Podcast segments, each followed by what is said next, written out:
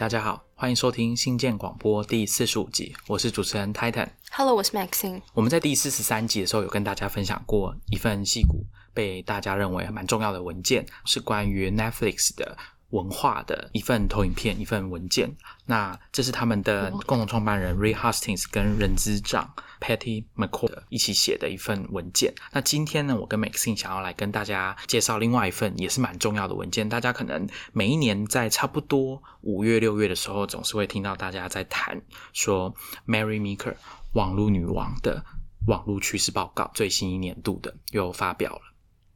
那我们这就是我们今天要跟大家聊的，被大家称为是网络女王的 Mary Meeker，还有她这种指标性的，几乎就是跟她名字画上等号的网络趋势报告 （Internet Trend Report）。那在开始之前呢，我们一样要呼吁大家，如果你喜欢新建广播的话，欢迎到我们的 iTunes 页面帮我们打新留言，或是把我们的节目分享给你的朋友，然后跟他们聊聊我们的节目里面你觉得比较有趣的主题。我们的节目呢，除了在苹果的 iTunes 上面，或者是 iPhone 里面内建的 Apple Podcast，呃，你还可以在 Google Podcast 这个 App。还有像 Spotify 这样子的地方，都可以找得到新建广播。那我们也蛮推荐大家去使用第三方的 Podcast 的 App，比如说像我很喜欢的 Overcast，或者是 Pocket Cast，或者是像另外一个叫 Castro。那不过因为我是用 iPhone 啦，所以我推荐的可能大部分都是 iOS 上面的 App。我们的节目就是每个礼拜三早上会上架最新一集，请大家要记得按下订阅。那这样子的话，只要新的节目一出来，就会有发送推播通知到你的手机里。大家也不要忘了去订阅我们的电子报《科技创业周报》，每个礼拜三晚上会出刊，我们会去推荐大家不错的。跟工程师做产品、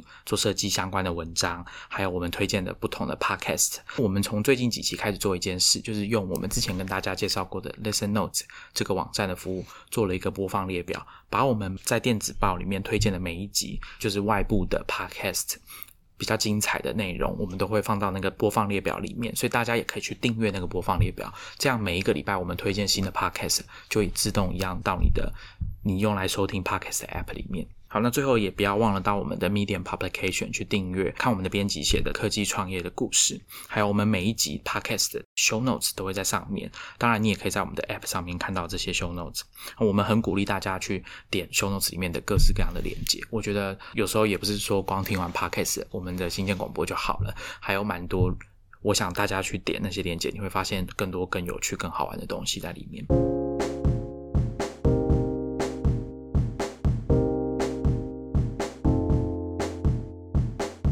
那我们就进入今天的主题吧 marry Meeker。那在今天的这个节目呢，我们会分成几个部分。第一个当然就是要先跟大家简介一下 Mary Meeker，这样在戏骨被认为是一个很传奇的人物。然后再来就是关于他的这一份网络趋势报告，到底要怎么读，或者说去哪里找这份报告，然后要怎么读这份报告里面有什么东西。那最后呢，我跟 Maxine 会跟大家分享一下我们读这份报告心得，尤其是 Maxine，他就是因为要做这一集节目，他还要去读很多份的这以前的报告。回头捞了不少。那我们就先从 Mary Meeker 来简介，先跟大家介绍一下。Mary Meeker 她是出生在美国印第安纳州的波特兰这个城市，但是这个波特兰并不是奥勒冈州那个比较有名的波特兰哈。她以前双主修商业跟心理学，那从大学时候就对投资很有兴趣。那主要的原因呢，是我之前看九零年代，应该是一九九九年的时候，《纽约客》有做了一个专访。专访 Mary Meeker，那那时候里面有写到说，因为 Mary Meeker 她的父亲是当时 Portland Forge 就是算锻造厂嘛的二号人物，那后来这家公司被收购，所以 Mary Meeker 的父亲就因此赚了一笔钱，那开始从事投资，那他也会跟他的小孩去谈这个投资的事情。那 Mary Meeker 毕业之后呢，他就去芝加哥的美林证券当交易员，在这个期间，他也去康奈尔大学读了 MBA，就是金融的 MBA，后来他去加入。当时的所罗门兄弟，就 Solomon Brothers，这个投资银行现在已经不在了哈，这个名字已经被弃用了，因为之前有发生过一些丑闻。在这个时间蛮关键，他加入了 Solomon 兄弟的分析师的培训的计划，就是从这个时候开始，他学习当怎么当一个分析师，然后后来又去了一家叫 Cowen and Company 担任 PC 产业的分析师，做了三年半之后。就加入了很有名的投资银行 Morgan Stanley，也就是我们台湾俗称的大摩。那在这个时候呢，就是开始进入一个比较关键，就是大家比较开始认识他的一个地方。当时呢，在 Morgan Stanley 有一个专门投资科技，就是专门看科技产业的部门的主管，叫 Frank Control，他就在他底下哈做 PC 跟软体的分析。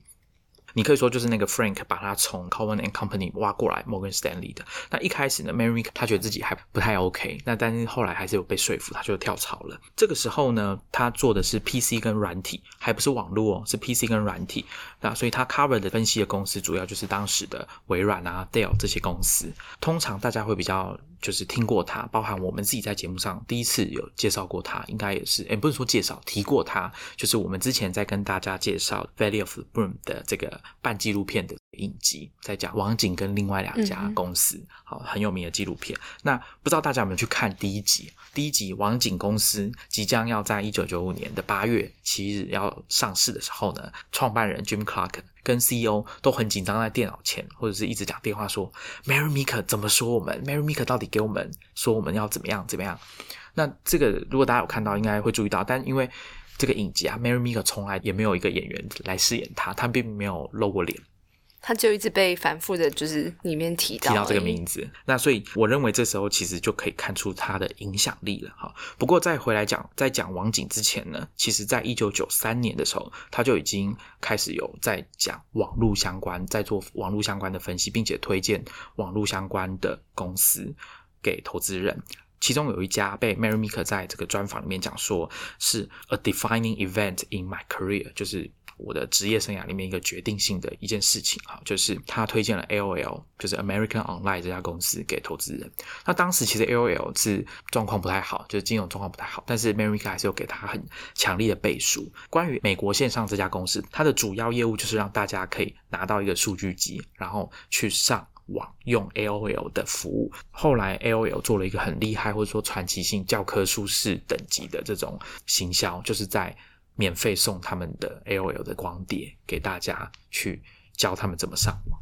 之前我跟美信跟大家介绍过那本书《How the Internet Happened》，里面有一章专门就是在讲 AOL 的这个故事。好，所以 Mary mike 推荐了 AOL 之后。，AOL 在那几年发展的非常好，用户成长数非常的快，所以这件事情就是为什么大家或者是说他自己对网络公司、网络科技公司的分析开始着手，应该就是差不多在这个时候，并不是到真的到了一九九五年一夕之间他就开始做网络这样子。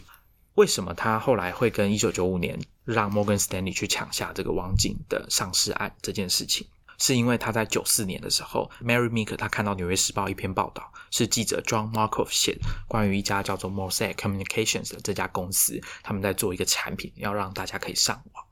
那我讲到这边，其实我自己在查资料的时候觉得很巧，因为我跟 C 君在跟大家聊 Blogger 的故事的时候，有跟大家介绍到史上被公认是第一位布洛克的 Justin Hall，他也是看到这位 John Markov 记者写 Mosaic。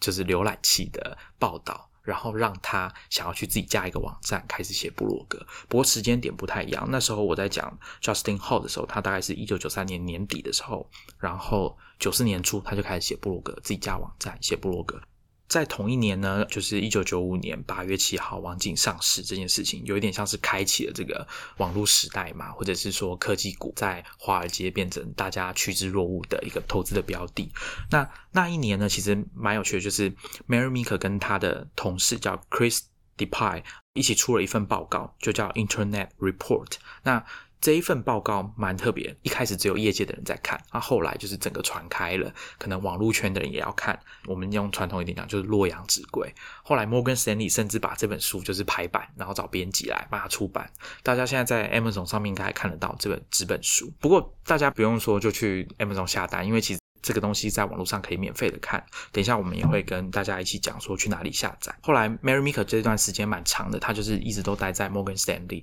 然后做分析师。那同时在 IPO 这件事情，就是 Morgan Stanley 要决定要帮哪一个客户，或者是客户来找他们，请他们乘坐这个 IPO 业务的时候，也是扮演很重要的角色，甚至你可以说是决定性的角色。那他经手的这些 IPO 有几个？今天讲出来还是一样很响叮当的名字，比如说像 Priceline 这家现在叫 Booking Holding Booking 控股公司的底下的公司，就大家讲到要买机票订旅馆，可能你用的很多的服务都是这个集团底下的公司，比如说像 Agoda、Booking.com，其实都是在二零零四年的时候，他也在 Morgan Stanley 一个很重要的 IPO 案件担任研究分析师的角色，就是同样也是八月，谁要上市？Google 要上市。那这个案子也是 Morgan Stanley 做的 IPO。后来呢，到了二零一零年的时候，他就加入了戏股很知名、很知名的创投 KPCB 担任合伙人。那 KPCB 当然以前也是 Google 的投资人，这他们投过一系列非常有名的科技公司，比如说像 Facebook 也是。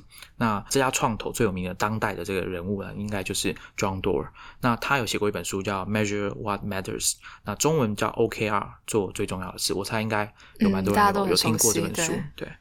那 OKR 其实也就是 Google 奉行的这个管理的方式，他们并不是简单的就设 KPI，像传统的公司的管理方式一样。后来呢，到了应该是二零一九年的时候，Mary Meeker 就也离开 KPCB，他自己出来成立了一个基金，然后这家创投叫做 Bond B O N D，募了一笔好像大概十二亿美元的基金，然后要开始投资新创公司。那他们第一家投资的是一个线上的创作者 Portfolio 的网站，叫 Canva。我觉得今天帮大家梳理一下，因为前面刚刚 Titan 突然间塞了蛮多，就是关于 Mary Meeker 他一路从就是最早的时候从分分析师，然后走到今天，他其实现在 Bond 这个才是他自己变成了真正的就是创投。在这之前，他其实都应该还是所谓的分析师，他在投资银行里面做。分析这样的角色，然后其实我在查资料的时候，有刚好看到，应该是《华尔街日报》吧，在好像在二零一二年的一篇报道，就问说，哎，Mary Meeker 人现在在哪了？而且他那个时候标题是写说，就是在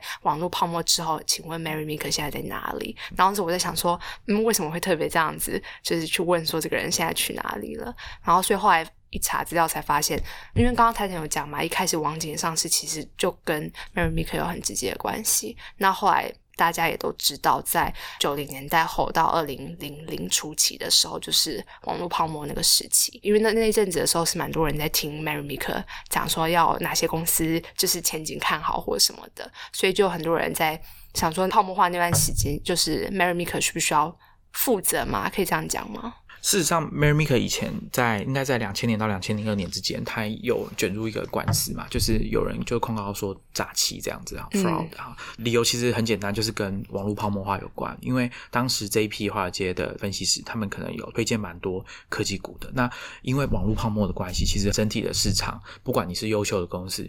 还是比较差的，都有面临股价整个崩跌的。状况，所以可能有一些机构投资人或者是大众就不满，就是这件事情。如果大家去查维基百科，应该会看到，就是虽然后来法院就是觉得说他并没有做错什么事情。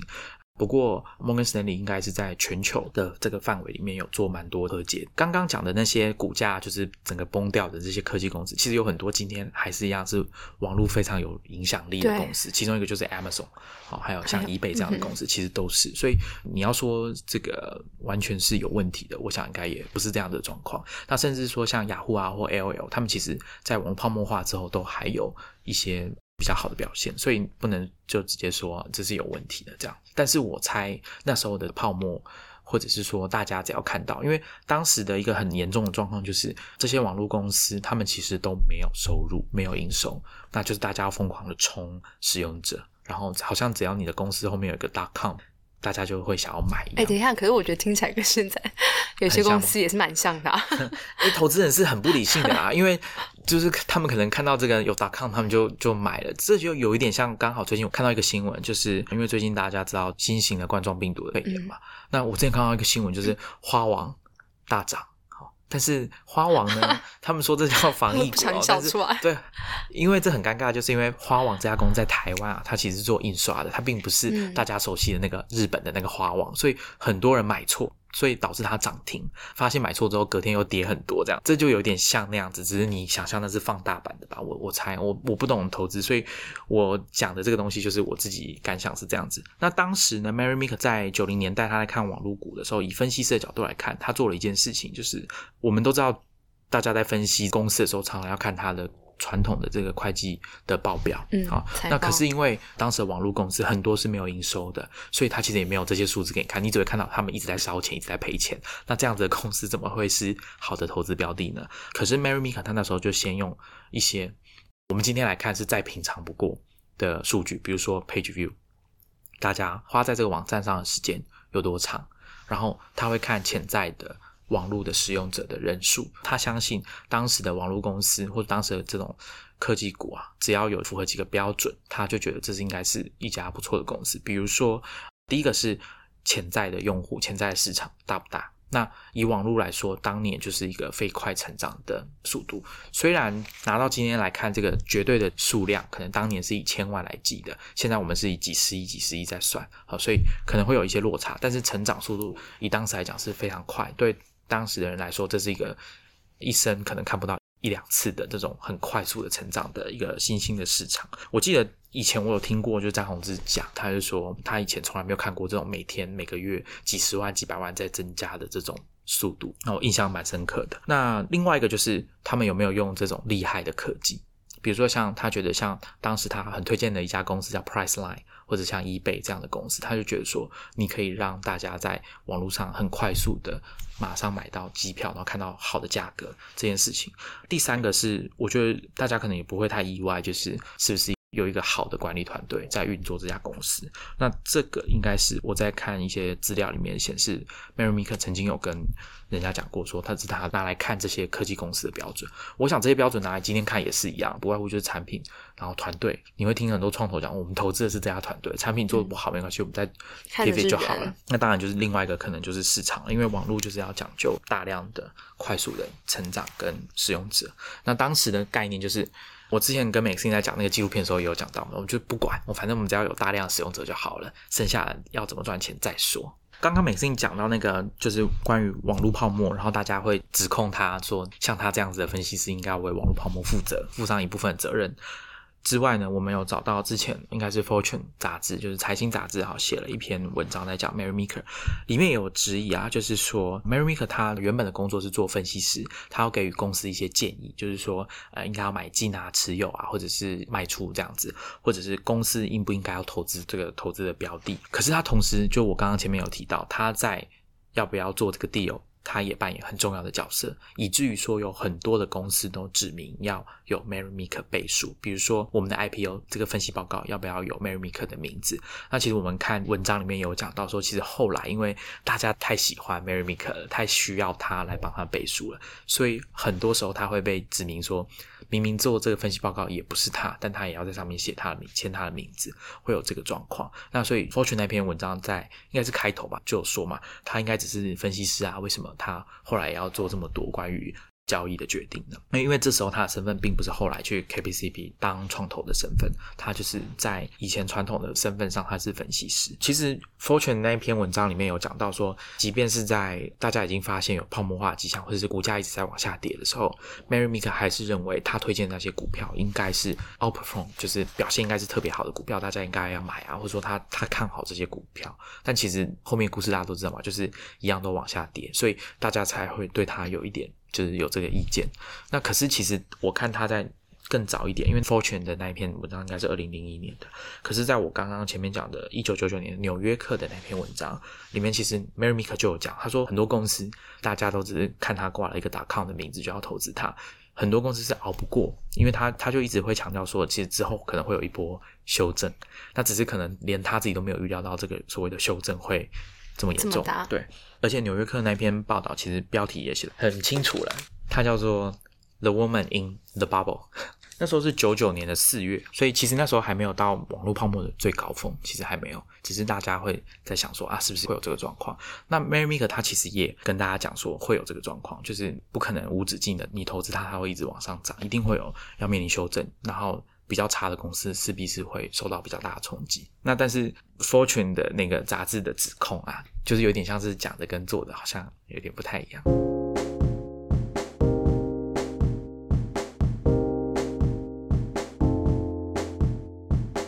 好，那接下来我们来讲一下，就是大家要去哪里找这份报告。那在以前呢、其实我们都要到处去找他的报告，像 KPCB 会把报告放在 SlideShare 上面。不过，因为 Mary Meeker 他后来刚刚我们前面有讲到，他已经出来成立自己的创投了，用自己的基金了，所以大家可以去 bondcap.com 这个网站上面下载他的历年来的报告，b o n d c a p com 好，下载它全部从九五年开始的我们前面讲的那一份三百多页的报告。那那一份报告其实就跟一般的投资的报告是长差不多，就是一份文字，然后 context，然后说明分析，然后配合图表的文件。后来呢，它的报告就演变成像。今天我们看到这种投影片式的报告有几个特色，我们先跟大家讲一下。就比如说像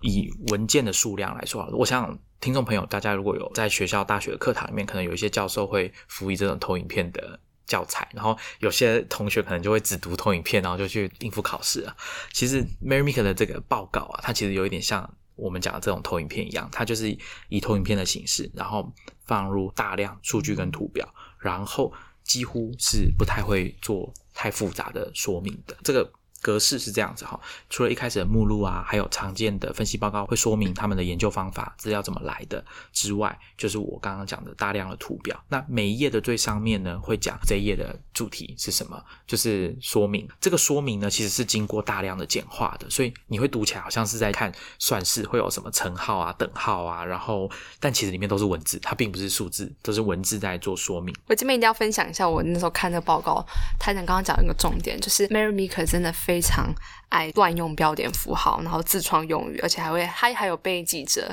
揪出来他写错字，或者他那个 Y 轴啊 X 轴那个是在乱用那样子。你看那份报告的时候，你会觉得他好像完全没有在理，就是读者到底看得懂看不懂他的意思。像是刚刚泰田有讲到等号，这个我有注意到，他的等号。跟我们平常使用等号的那个方法是完全不一样的。传统上，我们使用等号的时候是想要表达，比方说像是 A 跟 B 之间的关系、参数之间的关系，比方说等于或者不等于，像这样子。可是事实上，Mary Meeker 的用法比较像是我们在文字叙述的时候想要用冒号那种感觉。它其实就是一直在用这些非常简化的标点符号，其实它并不是要描述数字。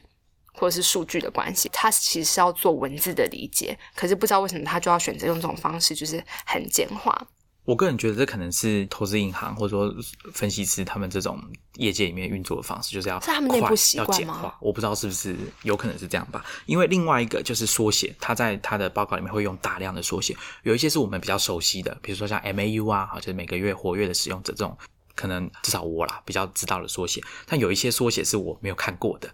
那如果大家看到也不用太担心，因为投影片的最下面会有一排小的字，除了说明这个资料是哪里来，或者是统计的数据的范围之外，通常你看不懂那个缩写也会在下面有一个简单的说明，说啊这缩写意思是什么。那另外一个就是，我想他的报告啊，可以搭配他每一年都会有一个录影的 present 吧，就是简报。那他个人会。讲这份投影片，但其实呢，他也讲得很清楚，就是我没有要来跟大家分析，跟大家讲说这报告里面写了什么东西，他就只要念过，他自己都讲 read，就是读过这份报告这个投影片，所以他讲话会非常快。从一开始九零年代、两千年的时候的这个报告，这个投影片可能只有几十页，那后来呢，开始突破一百页，大概二零一零年那前后就开始超过一百页了，然后到了二零一六年超过两百页。然后到二零一九年，就是去年啊，正式超过三百页。但是他每次你大家去看他的投影片的这个影片，你会发现这个时间绝对都永远都是介于二十五分钟到三十分钟之间。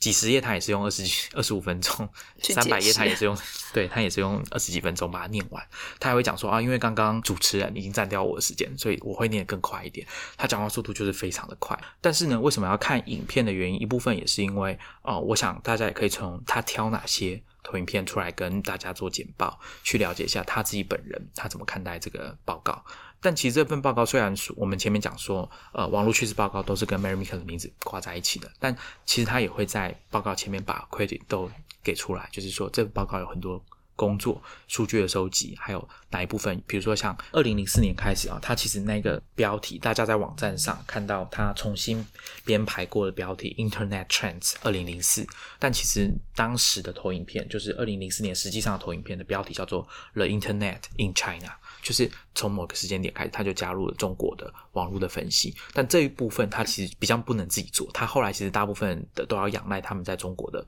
合作的 partner。比如说他在 KPCB 的时候，他其实就是要跟中国的人合作做后半段中国网络趋势的资料的收集跟分析。因为要跟大家聊 Mary Meeker 嘛，所以我就去 Quora 上面找。我看到有一些人就是形容他，就是他非常的擅长把这些大量的数据把它整合在一起，然后去做成这样的一份报告，跟投资人做说明。那只是后来因为这份报告非常有名嘛，所以也不是只有投资人要看，像我们这样 一般的人也也想要去看一下这样子。那另外一个特性呢，我想 Max 应该也很有感，就是 Mary Meeker 的投影片网络趋势报告是完全不讲究设计的。我想大家可以不要把 Mary Meeker 的网络趋势报告拿来跟苹果的发表会的简报做直接的对比，因为这是没有意义的，这是完全不一样的事情。好，所以大家也不用太意外，当我们看惯了 Google 啊、微软啊、苹果的这些科技公司的投影片做的很精美的设计的投影片，然后再来看 Mary Meeker 的网络报告，你可能会觉得说：天啊，这个好像跟我想象不太一样。好，但我想这应该是正常的。PowerPoint 手做的，只是顶多没有那种什么阴影啊或者弹跳之类。他的风格是始终如一的，大家去网站上看他最早的那份报告开始，到现在应该都差不多，没有什么太大的不同，顶多就是从 Morgan Stanley 换到 KPCB 的这个视觉上有一些不同而已。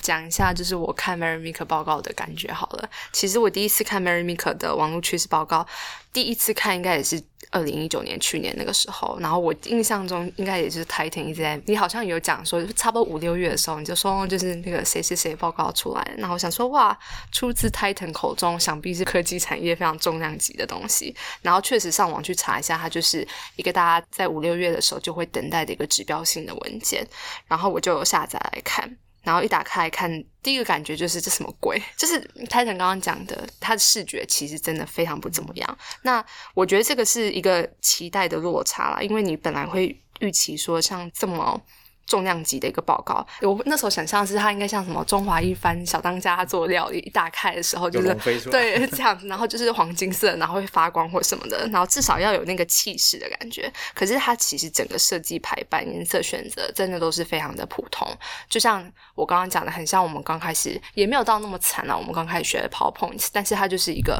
真的就是很普通的感觉。然后再仔细看的时候，会觉得很不修边幅。我不确定这样的描述会不会太。糟糕，但是主要是因为像泰坦刚刚前面有讲的，然后我们有提到的，就是 Mary Meeker 习惯用他自创方式去表达他想要表达的东西，所以他的标点符号其实常是乱用，或者是使用他自己的方式。当然，我觉得整体大家看习惯了，是可以抓得到他到底要讲什么，其实没有那么难懂，因为就是大量的图表跟数据。但只是说，因为跟我们一般看报告方式不太相同，所以可能需要花一点时间去适应一下。然后我还有一个觉得很。特别就那时候我看他报告，我觉得是他他报告的一个特色。刚刚前面 Titan 有提到，就他这个所谓的趋势报告，它其实就是投影片，然后是塞满就是图表、线条、数字，然后很少很少文字的叙述。它基本上是没有一个完整的语句去叙述它现在这个图表要表达是什么意思。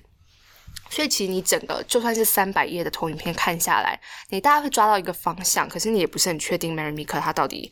要传递的讯息是什么？然后真的跟过去我们看那种分析报告、那种智库或研究单位做出来的那种文字很长的。那一种类型的资料是很不一样的。然后刚刚泰坦有讲嘛，他一九九五年第一次出的那个报告，其实根本跟他现在这个投影片是完全是相反的。然后那时候我看他报告的时候，我也是觉得说，为什么他都好像只是把一些原始的数据就是直接贴上去？当然，我觉得这样讲也不尽然客观啦，因为刚刚泰坦有说，Mary Meeker 他其实是有团队去大量的去帮大家把这些资料收集起来。那 Mary Meeker 也是蛮擅长从这种海量的资料里面去做筛选，所以。我觉得会被放进投影片里面制作成图表的，应该就是 Mary Meeker 经过他判断认为是有价值的，或者是值得我们去长期观察、注意的一些资讯。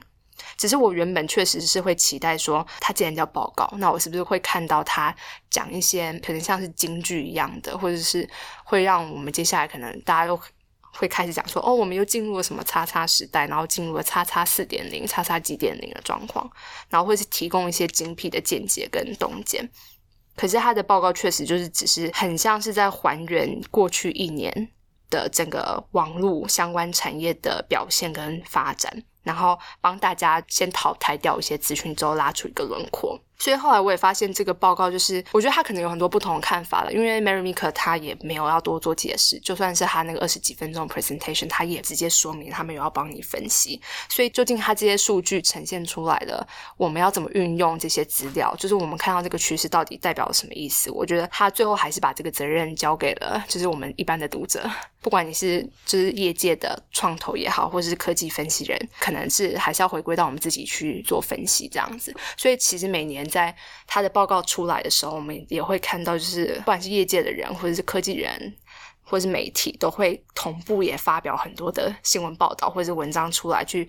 再帮大家说，哦，Mary Meeker 的重点是什么？然后我们觉得是怎样怎样。我其实有试着上网去找，说他为什么，就 Mary Meeker 是为什么要把他的报告形态从以前那种密密麻麻的文字转成现在的这么精简。我觉得应该有点过度简化的，就是投影片的方式。可是其实我没有找到就是真的答案。可是因为像泰坦刚刚前面有提到，Mary Meeker 在网络泡沫时期的一些争议，就是大家会希望他负起某些责任。我不确定这个跟他现在不再提供那种白纸黑字的洞见分析有没有关系。可是我觉得确实他他现在投影片这样提供方式是有点像安全牌啦。反正要怎么解释这些数字，基本上是回归到你读者身上，那他就。不太需要去承担太多的职责，然后再来一个，我看他报告的时候，我觉得我自己蛮意外的，就是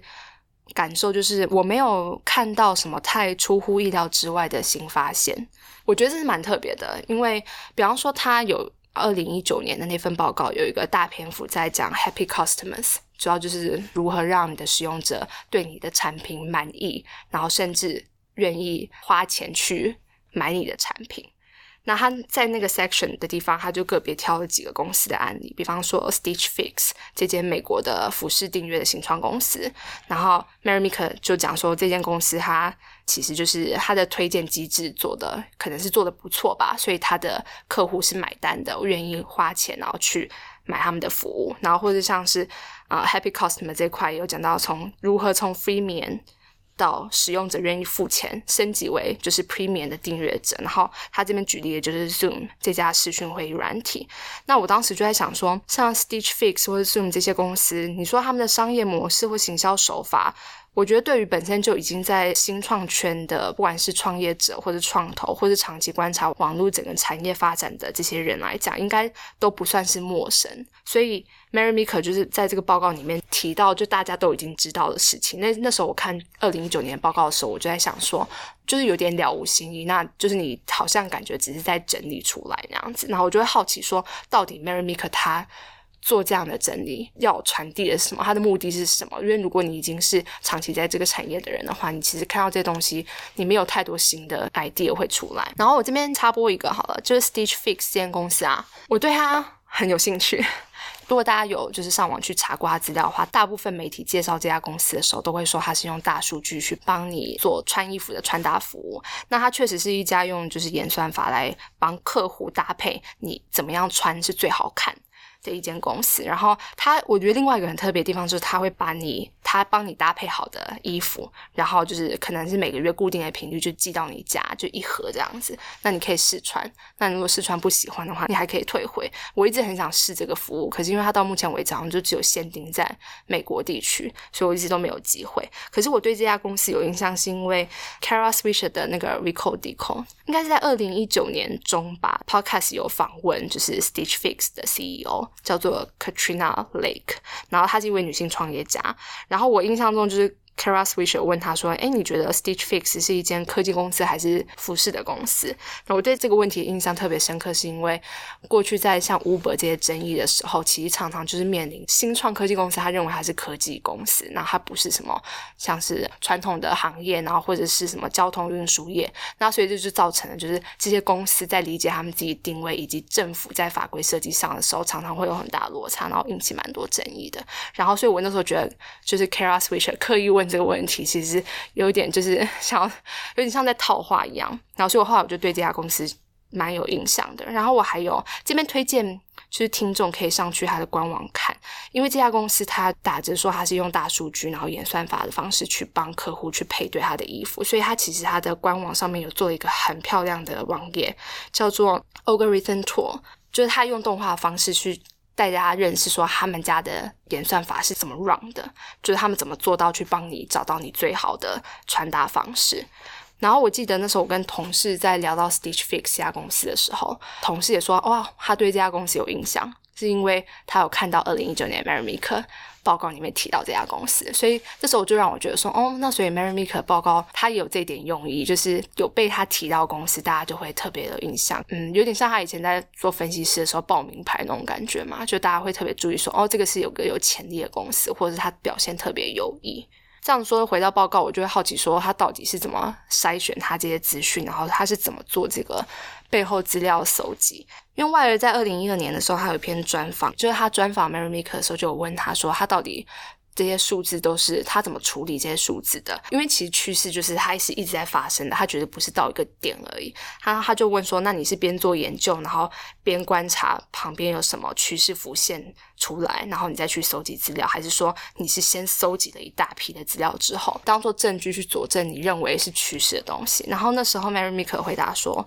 他是说两个都有啦，因为他说其实收集资料过程本来就是这样，尤其是面临就是趋势变动的时候，你就是会一直随时的调整。”然后他那时候举了一个例子，我印象蛮深刻的。他说有一次他在 KPCB 的大楼里面，就是走来走去，就在他那一整栋楼，对，然后他就观察到不同的会议室都有个画面，就是穿着那种格子衫的工程师。然后再跟创投做 pitch，然后他们的背后的那些简报都是非常漂亮，就是经过就是设计的视觉，整个美学都很好。很显然就跟他自己的报告 是完全不一样，所以他他会说出这样的话，代表他其实很清楚的知道哪些是有美学展现的报告。然后他就觉得，因为他就那一天在他他们自己的大楼里面碰到好几间会议室里面的工程师。都有这样子很精美设计过的报告，就是 pitch 的简报。然后他那时候觉得，嗯，这好像跟他早年看到的，就是工程师 pitch 的那个景象不太一样。因为早年的工程师可能根本不太会注意到这些简报的视觉上面呈现出来的感觉。可是他们还是被发现了，他们穿格子衬衫嘛。对啊，但是就是被认出来他们是工。我觉得那还是他们的风格，但是代表说他们。有开始慢慢注意到设计这一块，然后也就是因为这样，然后 Mary Meek 他就特别，他就想说，嗯，design 跟 technology 好像开始有更多的交集，就开始慢慢有注意，然后可能接下来我们可以多观察这类的走向，不管是产品啊或者整间公司。然后我其实对这个例子印象很深刻的是，因为我觉得这可能就是 Mary Meek 他厉害的地方吧，他会观察到一些小细节，然后可能用这些小细节决定了他最后。这份报告上面，他有要放哪些资讯？那我觉得这个可能是算是他的秘方吗？可以这样讲吗？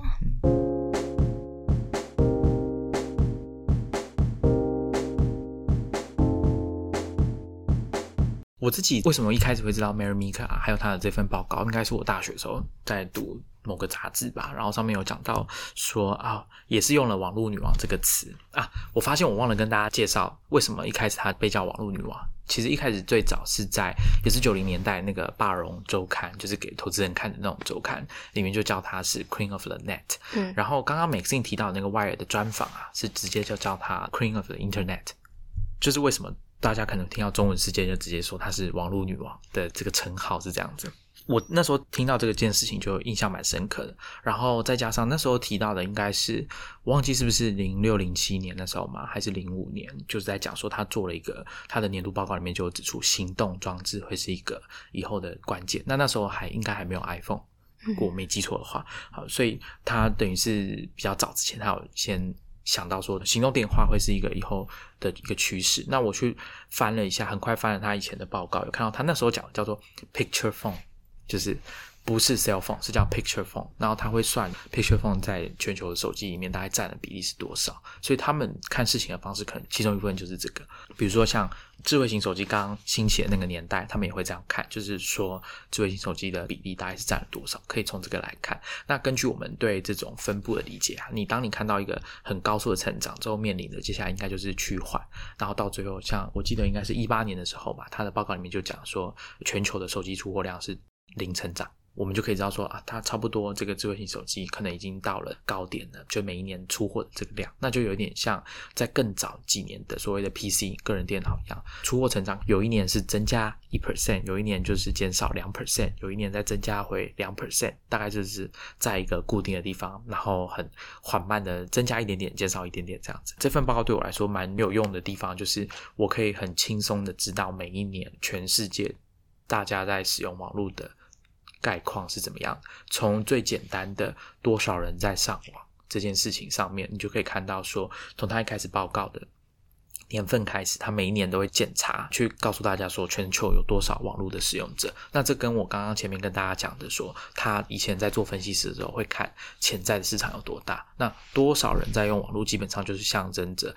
各位网络公司，你们的潜在的市场有多大？你们的上限会在哪里？大家可以去看这个观察。从可能十几年前的时候是高速的，每一年可能都是两位数的，就是百分比在成长。但是到了最近几年，其实都已经慢慢的往下掉了，可能都只剩下个位数的成长。应该也是。二零一九年吧，就是还是二零一八年，就是网络的使用者的总人口已经超过了我们全球的人口数的一半，大概三十几亿这么多。可是其实它成长趋缓的结果，就是它可能增加的速度会稍微慢一点，还是很快啊。就是每年还是有一两亿的人持续，就是以前没用过网络的人开始在上网。那这件事情其实大家搭配以前的新闻来看，你就会发现为什么那些科技公司，比如说像 Facebook 或 Google，他们那么在意。那么想要提供网络联网不顺畅的地区，比如说非洲，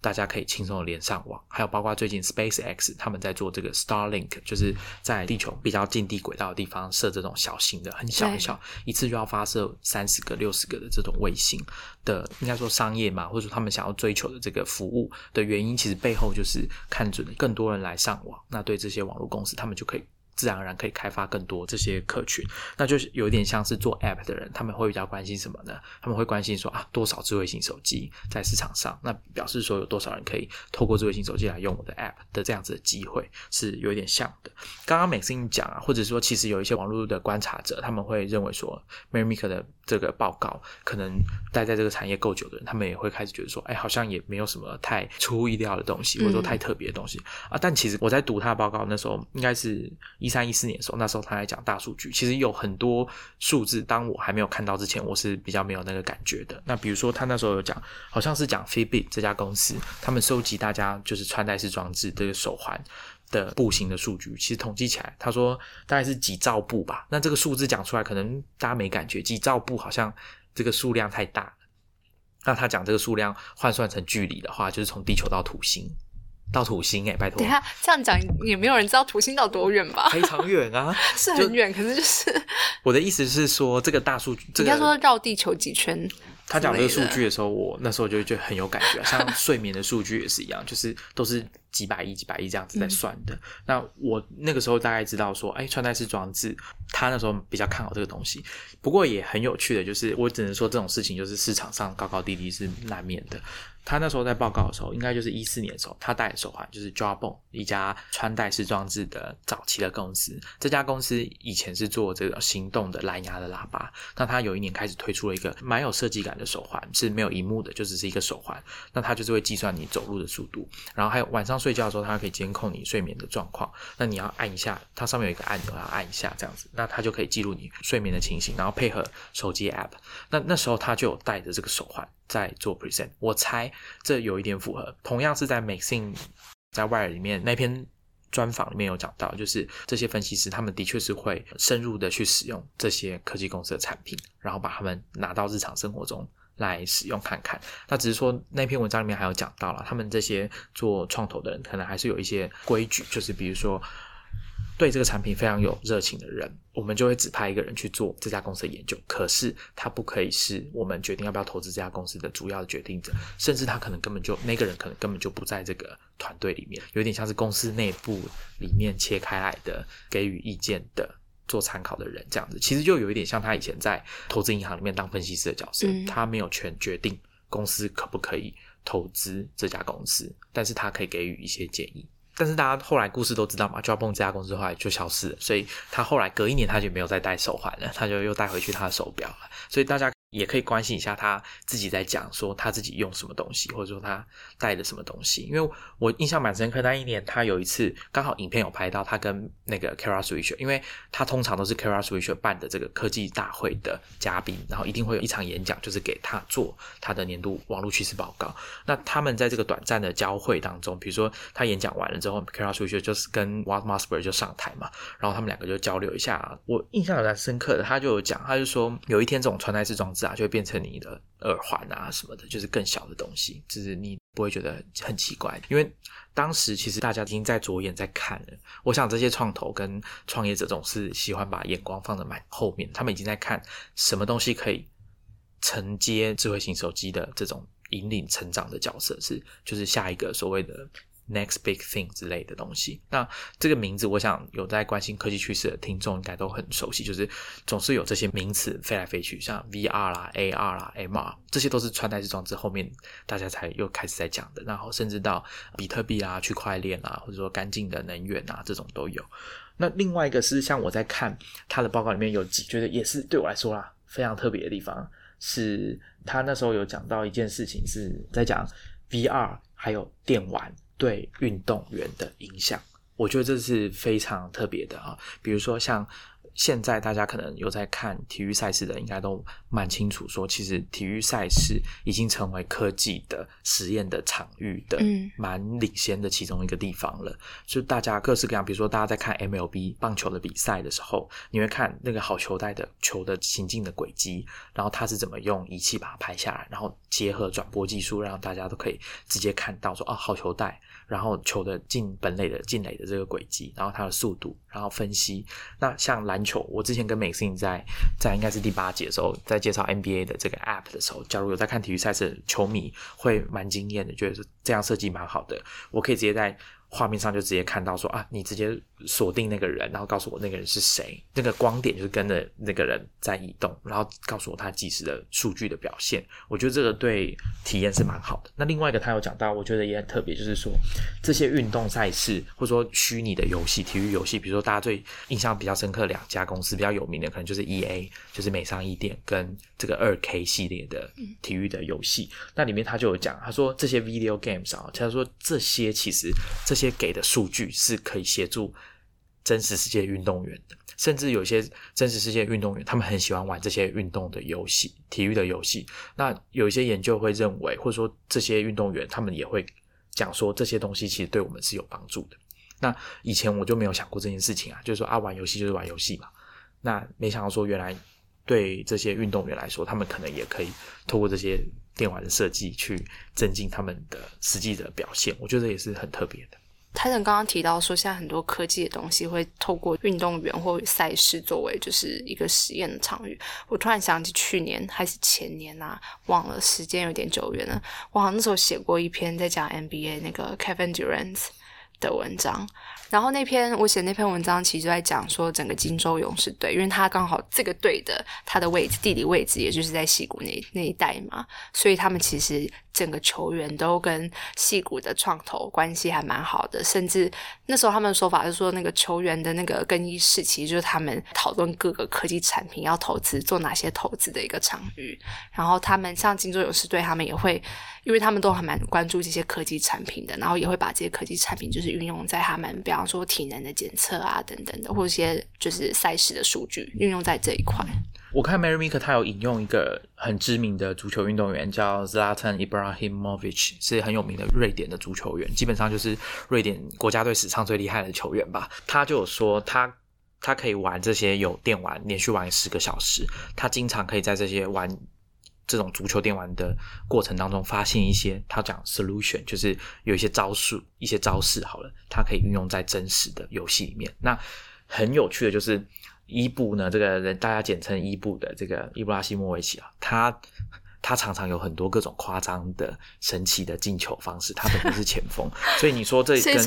这跟游戏没有关系啊，也是我觉得蛮有趣的。那。这对我来说，这就是有时候我读 Mary Meeker 的报告，会看到一些让我觉得蛮惊讶的、蛮惊艳的地方。就是我以前没想过这件事情。那对一般人来说，也会觉得这个先后顺序好像被颠倒了。通常我们都马是观察说，哎，现实生活中这些体育选手他们是怎么做这些事情的？我们把它用电玩把它重现一次。可是对这些选手来说，他们反而觉得我可以透过这些游戏去思考，我在真实生活中这个现场体育赛事表现，我可以怎么做？那其实这件事情已经被我记得在二零一八年还一九年，应该是一八年的这个美商一店的游戏吧，就是他们的足球 football 的游戏，我记得是 Cristiano Ronaldo 他的这个广告也是这样子，就是他先看了他自己在游戏里面可以怎么表现，然后他在现实比赛里面他再提出这个动作。当然这是广告了，但是不是真的。但是我觉得这个概念就是已经有被落实到他们在推广游戏的这件事情上面。那我觉得这种像这种观察，我就觉得蛮有趣的。那另外一点呢，就是我们蛮推荐大家，如果你以前没有听过 Mary Meeker 或者是网络趋势报告的听众，你们去读他的报告。那对于我来说，我每一年还是会去读他的报告。也许我不会期待说在里面有很多种很惊人的发现，或是说很惊人的洞见。可是里面的数据分析还有图表，坦白讲都是我没有办法很轻松的取得的。所以如果有这样的一份报告了，对我来说是蛮方便的。然后我可以很确定说这些数字它应该是什么样子，然后呃可以看到那些图表。那我觉得另外一件比较有趣的是，如果我可以把每一年，因为 Mary Meeker 他就是把每一年的报告都放在网络上了嘛，那你可以如果可以再去做这种，就是按照时间去比较他每一年报告的内容，我想应该也会得到一些蛮有趣的结果。那像某一年吧，应该也是忘记是一三年还是一四年，我看它里面有。每个硬体就是我们在使用智慧型手机跟电脑的硬体的价格，比如说最常见的 CPU 跟机体的价格做比较，然后还有再就是数量级的比较，比如说我们那时候讲的是感应器 sensor，我们以前可能通常电脑、笔记型电脑或者是手机的 sensor 一开始可能只有一个或两个，比如说呃像 iPhone 那时候推出的时候大概有。三个吧，一个就是距离感应，就是你把手机本来荧幕是亮着，你把它贴到你的脸要讲电话的时候，它会自动把荧幕关掉，就是它会侦测跟人体的距离是怎么样的。然后再来就是以前最早应该是四轴的感应器，但是现在应该变到六轴了，就是它可以侦测你是怎么使用这个手机，就是怎么移动、怎么旋转它，怎么知道本来手机是很放的、平躺的，你把它立起来、把它拿起来。那像这种观测就是一个，那另外就是亮度的感应器，就是说它会自动调整你的手机的荧幕的亮度。那慢慢的，它的感应器已经越来越多了，现在可能还有气压计啊，甚至如果以后大家可以想，可能温度计也会在里面，还有更多的感应器会在里面。那另外一个是镜头，就是全世界到底有多少镜头被生产、被使用？现在已经大家可以强烈的感受到了吧？智慧型手机以前一开始只有一个镜头。好，就是拿来拍照，后来还有拿来视讯的前镜头，但现在呢，我猜一只手机至少要有三到四个镜头，大家才愿意去买它了吧？因为可以就是很明显的提升这个拍照的品质。然后我们的笔电里面会有一个镜头，那还有更不用讲，现在监视器，我其实有在想啊，监视器这种东西会不会哪一天我们地球的监视器数量就超过人口数？是有可能的吧？我觉得这种想法都是很有趣的，就是你可以去看那个数量的增加，像感应器这件事情，到底加上物联网之后，是不是这个感应器的数量可以到一千亿以上这么多？这个可能都是我觉得蛮有趣的，可以思考的地方。那另外一个就是，我觉得就算是你很常在网络上混啊，或者是说关注网络的趋势。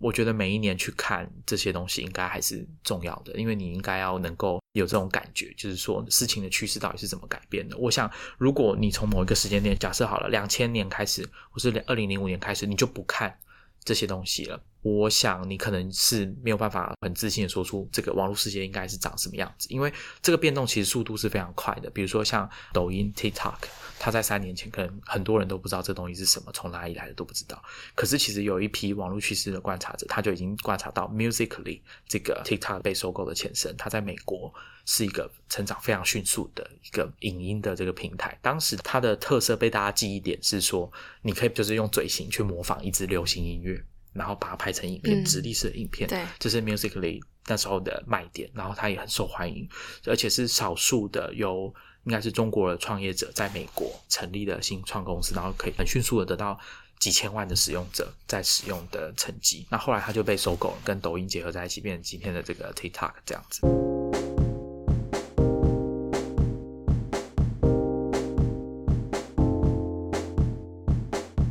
其实像刚刚台腾说，我那时候看那个报告，看到最后，我其实就在想说，到底什么样子的人需要看，或者是适合看，然后到底应该怎么看这样子。我觉得对于就是刚入门的人来讲，或者想要开始关心科技趋势的话，看 Mary Meeker 报告，我觉得也是不错的，因为它就没有太多文字的叙述，然后它等于用很简化方式，就是帮你走了一圈过去一年网络的发展，然后你也可以去大致上对一些数字有些比较明确的了解。然后，可是像我刚刚说，我在看的时候，我就想说，有些资讯好像已经知道啦，然后那到底我要知道，就我还看这个报告是干什么用的？后来我就想说，我觉得可能是，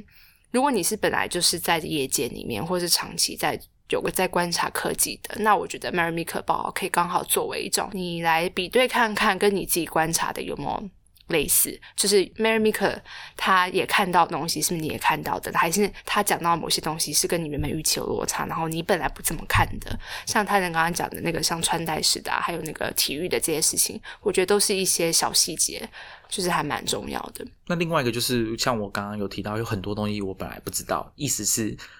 你观察的或你关心的东西，你喜欢的东西，没有错，你可能很熟悉。你在他的报告里面看不出有什么特别的地方，可是他讲的东西可能是你平常没兴趣，或者是你没办法接触到的东西。那这时候你可能可以就有这一份报告，就是很快速的，或者说有一个粗略的理解、概略的理解。我觉得这样也是蛮有帮助的。而且我觉得刚刚 Titan 有讲到一个重点，就是也是我觉得说看这个报告的时候，可能你如果时间再多一点的话，你其实可以把。前面几年的整个拉出来一起看，我觉得那可能到最后看到东西会更不一样。我之前看到他的报告，还有一个他每年在一开始的时候，他都会有一张投影片，是告诉大家人们花在各种媒体或者装置上面的注意力的这个时间，对，以及投注在上面的广告预算的比例。那他会放两个长条图啊，一个就是比如说我们花在纸本的 print 的这个时间，注意力时间大概是多少，然后广告。在上面花的预算大概是多少？有这样的一张表。但以前很明显看到就是纸本的，大家已经花很少时间在纸本这个媒体上面。可是纸本上面广告还是非常多。那两个长条图状，就是你会看到广告的，就是很明显超过大家花的注意力。但其他的就很接近，比如说像电视就很接近，网络就是 desktop 的网络也很接近。那以前呢，在可能一一二一三年吧，mobile 的部分，大家花在 mobile 就是智慧型手机的时间已经变得蛮多的了。可是广告还没有追上。可是大家如果去看最近几年一八一九年的，你会发现其实已经追上来，花在手机的注意力跟广告预算的这个两个长条图是已经涨得一样多了。那我觉得这就是你可能要多看个几年，你可能才可以观察到这个变化。所以 Mary Meeker 好像也就是在一九年的时候就讲到说，这个广告预算就是可能大家成本会开始提高一点的原因就在这边，因为那个空缺已经被填满。那我觉得大家有空其实也可以。去捞更早一点的，比方说第一第一个一九九五年的，因为 那时候我们跟泰坦就是有注意到，就一九九五年之后，它还有一个区块，有个 section 是在教大家怎么使用网络，对，就叫 how to use the internet。对，然后这种东西就是你现在一定不会需要有人在教你怎么使用 internet，可是那个时候就有。所以回过头来看，我猜对很多投资人来说，当时他的确是比较超前的啦，大家都还没有开始要关注网络公司，尤其是以投资的这种。我们讲定律或者是原则来说，没有赚钱的公司，赔钱的公司，就是为什么你要关心它呢？我们会把 Mary Meeker 的网站的链接放在我们的 Show Notes，那就鼓励大家去他的网站，然后看一下，把那些报告都下载来看。那里面还有一份啊，是他把在二零一一年的时候，那时候他刚去 KPCB，他把 USA 就是美国这个国家。政府的财政状况当成一家公司来分析，我觉得这个切入点也蛮有趣的，大家也许也可以去下载来看看。这个大家去 Amazon 看也是一样，好像一本五百块吧，就一本书，它也是有出版在那边卖。哎，我其实会有兴趣买，因为它是那个时候纸本的，对不对？很特别啊，因为现在就是全部都是网络。但其实也是可以免费下载，所以大家可以去记得去我们的修诺斯看一下。好，那大家也可以去逛一下那个 Stitch Fix 的那个 Algorithm Tool，它真的做的很可爱。好，那我们今天就先跟大家聊这边，我们下一期见，拜拜，拜拜。